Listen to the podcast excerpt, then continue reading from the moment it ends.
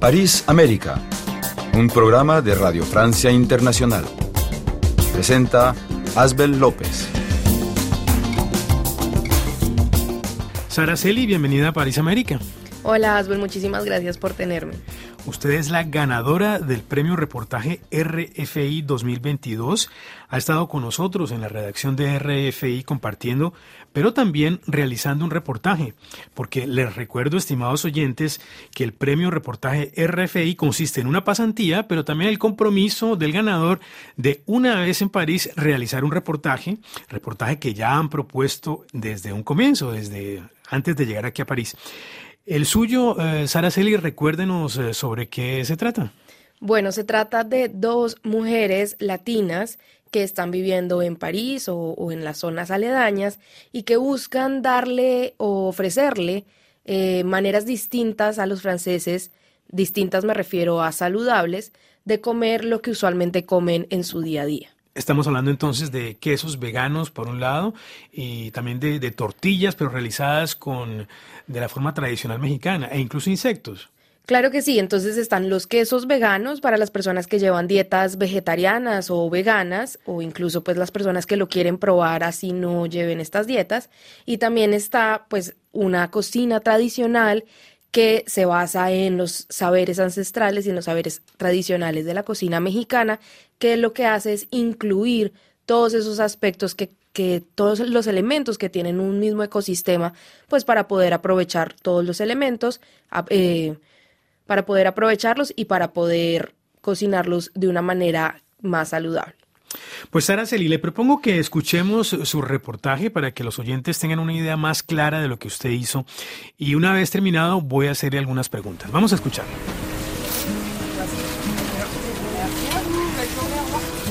Cada miércoles y sábado, en la plaza de Père Chaillet, al este de París, los habitantes del Distrito Municipal 11 pueden encontrar un mercado orgánico. Frutas, verduras, legumbres, quesos, miel y pescados son algunos de los productos que se pueden comprar allí. Uno de los negocios que se pueden encontrar en el mercado es Lesingam, una tienda de barrio que busca darle a sus clientes productos de calidad directamente desde los productores. Quien atiende las mesas de esta tienda en el mercado es Adel Kesney. Ella trabaja hace cuatro años en Lesingam. Se trata de la venta de frutas y verduras orgánicas en un circuito corto, es decir, directamente con los productores. Son ellos quienes fijan sus precios. Todo proviene de Francia, excepto nuestros cítricos que vienen de Sicilia y algunos productos que pueden venir de Andalucía, de la empresa Tierra y Libertad en España. Lesingam es el intermediario entre productores y consumidores, y sus clientes no son solo los habitantes del barrio, también restaurantes y tiendas más grandes. Tenemos algunas familias que podemos ver que son vegetarianas o veganas por la cantidad de cestas que llevan. Aparte de eso, realmente tenemos de todo, muchos padres con sus hijos. Podemos ver que es importante para estas familias el comer buenos productos sin pesticidas y con buen sabor también. Este tipo de mercados está en auge dado el incremento de personas que buscan comer de manera más saludable, bien sea por querer consumir alimentos orgánicos y libres de pesticidas o por llevar dietas veganas o vegetarianas. Hoy les presentamos dos latinas que buscan ofrecerle opciones de alimentación saludable a los franceses. Eh, mi esposo y yo al principio nos convertimos en veganos y bueno, la gente no nos invitó más a ninguna fiesta. Y era muy difícil porque la gente decía, entendía por qué no comíamos carne, pero no podían entender por qué no comíamos queso. Es el país del queso. Ella es María Iriarte. Es una venezolana que radica en Francia con su esposo. Desde el 2014, Mari es vegana, así que para volver a ser invitada a las fiestas con sus amigos, empezó a hacer cremas para untar pero no a base de leche animal. Y ahí comenzó el proceso, entonces comenzamos a hacer como cremas para untar a base de, de, almendras, de anacardos, de semillas de girasol, un, montón de mezclas ahí muy interesantes con diferentes sabores, texturas que nos permitió sí, levantar la curiosidad a, nuestros amigos y, y ser invitados otra vez a la fiesta. Junto a su esposo fundaron Jay y Joy en el 2015, la primera fábrica de nata de origen vegetal en Francia.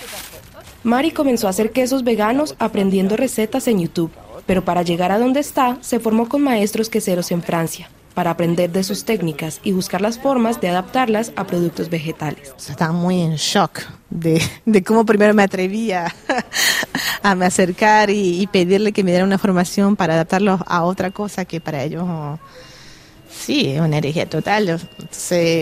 pero les expliqué eh, el objetivo que no es reemplazar el queso, es dar alternativa a la gente que no puede comer queso. En el país del queso la gente sufre.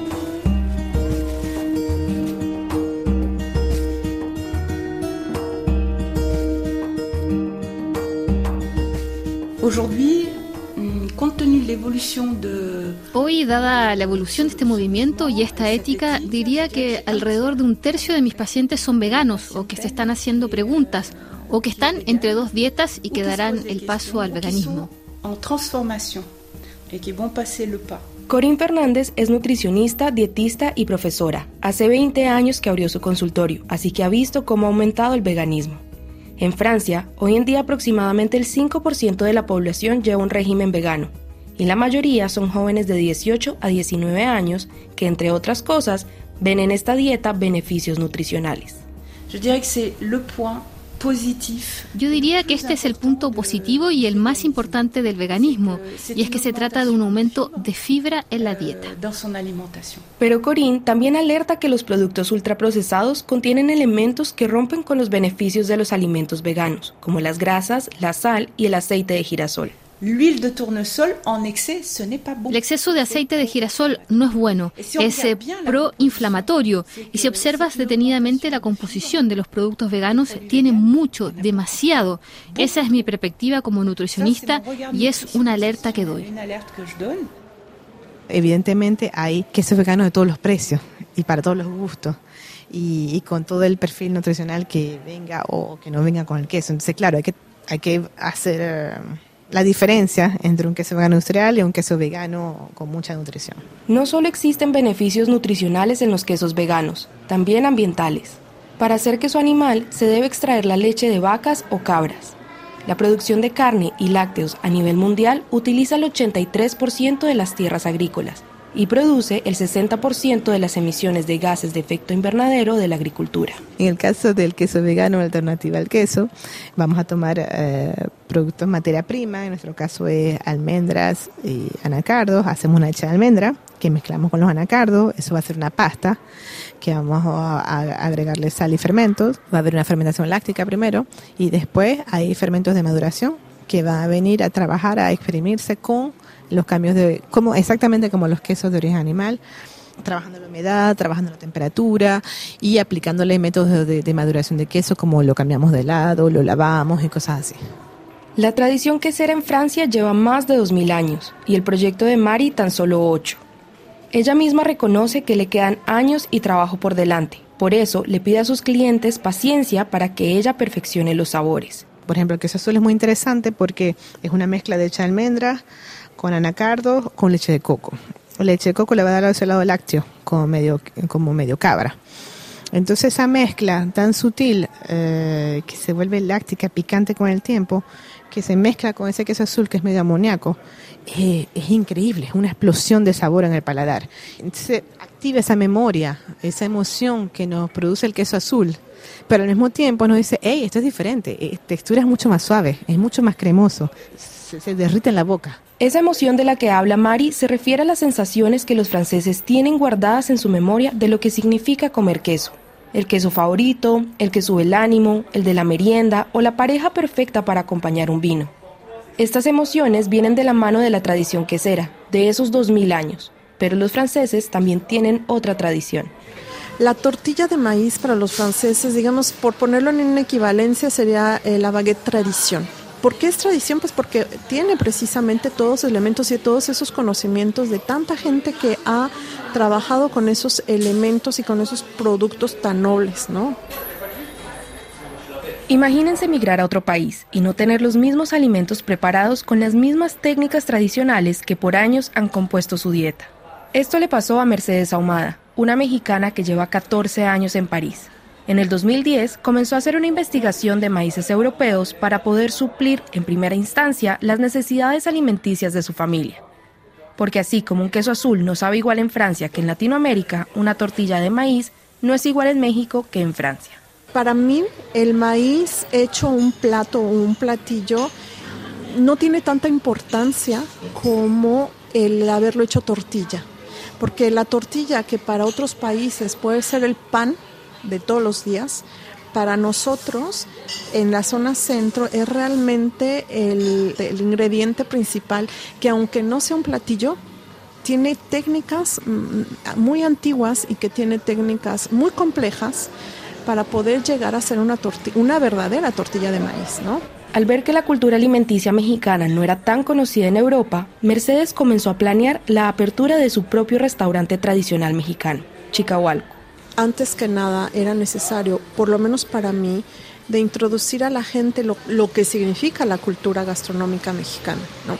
Es decir, hablar de ingredientes, hablar de ritos, hablar de costumbres, hablar de sociedad en general, hacer entender que por lo menos mis clientes supieran que cuando comen una buena tortilla, están haciendo, están haciendo, como nosotros decimos en México, patria, porque hacer patria significa poner el alto los ingredientes, las costumbres y las tradiciones de nuestro país. Mercedes explica que la comida tradicional mexicana es aquella que envuelve a la cocina con un saber vivir dentro del campo. Es aquella que aprovecha todo el ecosistema que se encuentra en las regiones. La mía, que es la región del centro, es, eh, está basada en el arte de la milpa, que es una permacultura, que es un policultivo en donde se, eh, eh, en donde se integran diferentes elementos como el maíz, el frijol, la calabaza, el chile y en algunos lugares los insectos. Es todo un ecosistema, es todo un ecosistema de, de elementos. La entomofagia es el consumo de insectos, algo tradicional en la cultura mexicana, y a nivel mundial complementa la dieta de aproximadamente 2.000 millones de personas. Incluso la FAO propone la entomofagia como una de las soluciones posibles a la seguridad alimentaria de las personas, por sus beneficios para la salud y sus ventajas ambientales. Los estudios han demostrado que los insectos, algunos insectos, pueden complementar eficazmente un buen aporte de proteínas con proteínas y aminoácidos de buen valor biológico. En la región de Mercedes, el gusano que se come es el del maguey. Es la larva de una mariposa, de cuerpo blanco y la cabeza y extremidades pardas. El gusano se normalmente se, se, se asa, se asa en un comal, que es una superficie eh, como una sartén, sin el mango, eh, y generalmente se hace, eh, bueno, en, las comunidades se hacen fogatas, ¿no? También eh, pueden recolectar los, los gusanos y con una tortilla de maíz se comen en taco. Es decir, además, además de ser una comida muy rica en tradición, es un elemento de supervivencia. La milpa, el cultivo que integra todos los elementos tradicionales de la región centro y sus sabores, es el reto que tiene Mercedes en su proyecto, mezclar la tradición con la modernidad y además en un país extranjero. Si empezamos a entender que la tradición y la modernidad no están peleadas, nos vamos a dar cuenta que si trabajamos con los elementos locales que, entendemos, que tenemos aquí, los, los vamos a aplicar a las cocinas que hacemos eh, en el lugar en donde estemos. El ejemplo más claro es el restaurante que nosotros vamos a abrir. Nosotros no podemos trabajar 100% con elementos que vengan de México, porque en, en Francia encontramos productores de, de, chiles, encontramos productores de maíz, encontramos productores de tomates, incluso de tomatillos. Sería un gran error hacer traer de México estos elementos eh, importantes dentro de la cultura gastronómica mexicana. ¿no? Mercedes es transparente en decir que su restaurante será tradicional, pero no auténtico, pues la comida auténtica mexicana solo se encuentra en México. Sin embargo, será respetuosa, al igual que Mari, que busca respetar los sabores tradicionales de Francia. Ya sea ampliando el menú para aquellos que llevan otras dietas, como el veganismo, o retomando las técnicas ancestrales que envuelven a la cocina con un saber vivir dentro de un ecosistema, Mari y Mercedes tienen el mismo objetivo, brindarle a los franceses formas distintas de comer lo mismo. Esto fue un reportaje de Sara Celi y en la realización técnica Jeremy Bessé.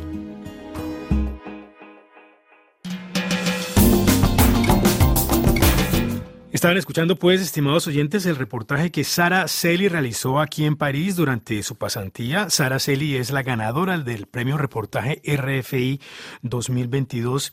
Quería preguntarle primero que todo, Sara Celi, cuando yo escucho su reportaje, pienso en que, que es una forma en que la gastronomía francesa de alguna manera se transforme poco a poco para hacer frente al cambio climático.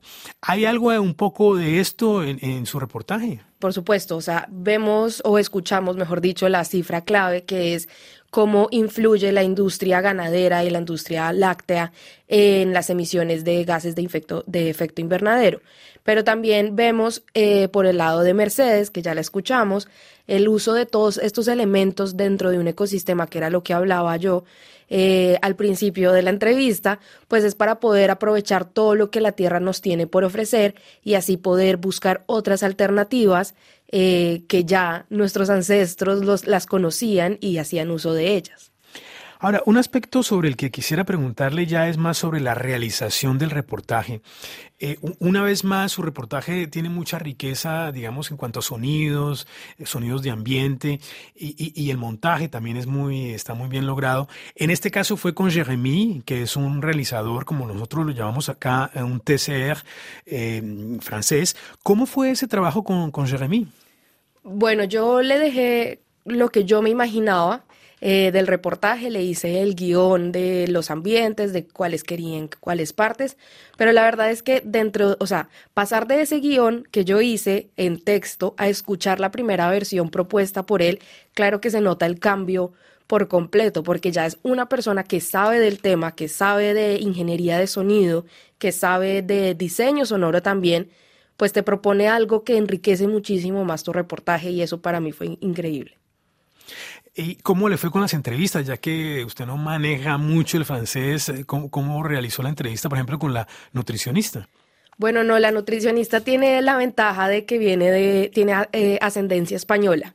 Entonces fue muy chistoso porque yo le hacía las preguntas en español y ella me contestaba en francés y ya solo era cuestión de, de traducirlo pues aquí eh, con apoyo de, ustedes, ¿no? Pero me pareció muy curioso también porque ella me dice, mira, yo tuve, yo tengo muchos pacientes colombianos y nuestras, eh, nuestras citas también son así. Yo les hablo en francés y ellos en, en, español. Y algo que acabo de descubrir que usted me contó hace poco antes de entrar al estudio es que usted no solamente hizo estudios en periodismo, sino en matemática. Eh, ¿Cómo es esto? Sí, yo, bueno, yo estoy terminando apenas la maestría en periodismo, pero mi pregrado lo hice en matemáticas. Entonces, eh, claro, yo le cuento eso a las personas y quedan igual de impactadas como usted quedó, como, como así, como pasan de las matemáticas, que es algo muy analítico, muy cuadriculado, al periodismo, que quizás es un poco más libre. Eh, la, la, la respuesta corta es, me enamoré del periodismo viendo una clase en el pregrado una electiva que yo metí de periodismo y los profesores, que de hecho uno de los profesores es Juan Camilo Chávez, el que se ganó la primera edición del premio reportaje RFI. Em, ellos dos me, me, llevaron por este camino, ellos dos me, me, cambiaron la perspectiva que yo tenía del periodismo y, y, y me enamoró, o sea, me enamoró y, y decidí que eso era lo que quería hacer. Las matemáticas las amo, pero no tanto como para dedicarme a hacerlas el resto de mi vida. Ahora, eh, ¿de pronto quiere usted dirigirse hacia la divulgación científica, un periodismo científico, digamos? Sí, digamos que todavía no quiero encasillarme en un área temática, pero por supuesto que la divulgación científica es como esa mitad de un diagrama Venn, aquí poniéndonos un poquito técnicos, del el periodismo y las matemáticas o las ciencias. Yo creo que eh, en Colombia sobre todo nos hace falta mucha divulgación científica y nos hace falta sobre todo gente que tenga un, una experiencia en ciencias, que tenga como educación científica para poder hacer esa divulgación. Eh, creo que eso es lo que le falta un poquito al periodismo científico en Colombia y es em, como ser un poquito más precisos, más detallistas con la información, que no sea solo eh, clickbait, sino que pues poder transmitir los conocimientos científicos y los avances científicos de una manera que capture a la audiencia y que los deje queriendo saber más.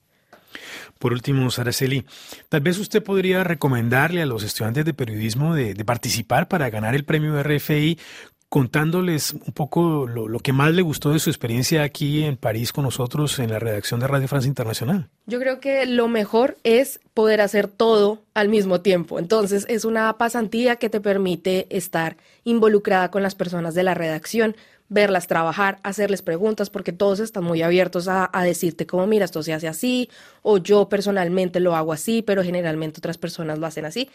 Eh, eso, más hacer tu propio reportaje teniendo como estas personas que te están guiando también, que están abiertas a escucharte, a decirte, mira, no te vayas por aquí, trata de hacer esto, eh, de pronto busca a tal persona, o mira, yo conocí a esta persona una de las entrevistadas, el contacto me lo pasó usted, Asbel. Sí.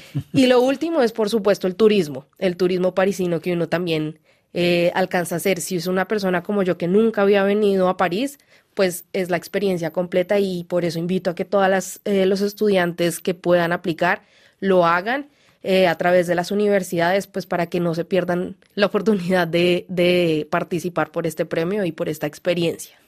Pues será el premio reportaje RFI 2023. Araceli, muchas gracias por haber venido aquí a París América. No, muchas gracias, desde la ciudad de Saltillo, Coahuila, en el noreste de México, queremos felicitar a todo el equipo de la redacción de RFI en español por estos 40 años de transmisiones para el continente americano. Gracias Radio Francia Internacional por permitirnos ser parte de esta celebración, retransmitiendo contenidos para el Sistema Universitario de Radio de la Universidad Autónoma de Coahuila. Un abrazo con mucho cariño y el mayor de los éxitos en este 40 aniversario. Silvia de la Cruz, responsable de programación de Radio Universidad. Joyeux anniversaire. À bientôt. París América en Radio Francia Internacional. Estamos en internet rfimundo.com. Envíenos un mensaje de voz al WhatsApp de RFI 33 6 45 60 11 26. Sí, efectivamente, buenos días desde San Fernando, Cádiz. Yo he escuchado, o sigo escuchando Radio Francia desde el año 1962. He conocido a muchos locutores, a Juan Antonio Ramírez y a su esposa. He conocido también a Marisol, que me envió una vez un bolso con varias cositas de Radio Francia. En fin, un veterano de la radio desde el año 1962. Lo que me sucede con Radio Francia es que he mandado muchas cartas, unas 5 o 6, y me han devuelto las cartas, ¿eh? me han devuelto las cartas. Sé que está en la avenida del presidente Kennedy, 115 creo Y me han devuelto las cartas para recibir una tarjeta QSL. Si las puedo enviar, mi dirección es Enrique Brea Pérez, calle Escritor General Florencio Montojo, 75, primero D, 11100 San Fernando, calle España. Pero estimado Enrique, lo que pasa es que RFI ya no está situado en el 116 de la avenida del presidente Kennedy en el distrito 16 de París, cerca de la Torre Eiffel. Nuestra sede está ahora en Issy-les-Moulineaux, en las afueras de París, en el número 80 de la calle Camille de Moulin, código postal 92130. Pero voy a aprovechar su mensaje desde Cádiz, que le agradezco mucho, para hacer un viaje en el tiempo, ya que estamos cumpliendo 40 años. Sí, la redacción en español de RFI está cumpliendo 40 años. Pero olvidemos primero por un instante que su mensaje llegó al celular de la redacción. Olvidemos que existe WhatsApp, eh, Facebook y las redes sociales. En 1982, cuando nació en la redacción, su mensaje nos hubiera llegado en un sobre estampillado. Y lo que hubiera hecho Rocío Bleu, la periodista encargada de la sección Correo de los Oyentes, hubiera sido lo siguiente. A ver, a ver, vamos a mandarle esta agenda a Enrique. Entonces, los datos son Enrique Brea Pérez, calle General Florencio Montojo, 75 primero D. 11100 San Fernando, Cádiz, España. Muchos saludos, Enrique. Ahora, lo que llama mucho la atención es que Enrique Brea escuchaba las emisiones en español que se difundían en Francia por la radio pública en 1962. Esto es antes de que naciera la emisora en español, cuando aún no existía un equipo, una auténtica redacción como sí fue el caso a partir de 1982. Pero sigamos recordando la radio que hacíamos en RFI hace 40 años, porque Enrique nos hace una solicitud muy corriente para esa época. Un abrazo de Quique el emigrante, Enrique Brea Pérez, Mundo Radio. Cuando transmita mi saludo, os ruego un favor, que ponga un tema de Eddie Piaf. ¡Qué voz, qué voz, qué cantante, tío! Eddie Piaf. Gracias. Ah, y felicidades por los 40 años.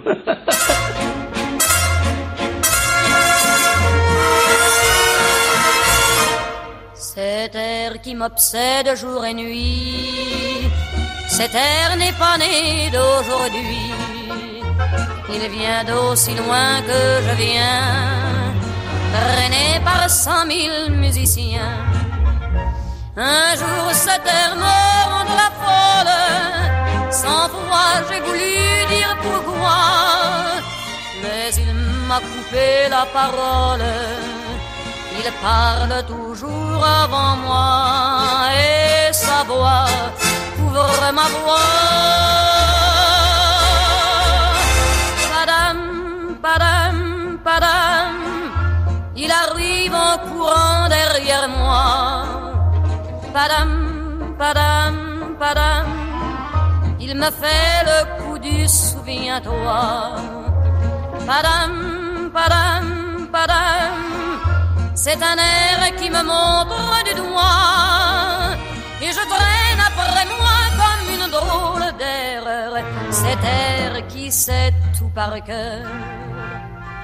Il dit rappelle-toi tes amours, rappelle-toi puisque c'est ton tour. Y a pas de raison pour que tu ne pleures pas avec tes souvenirs sur les bras. Et moi, je revois ce qui reste, mes vingt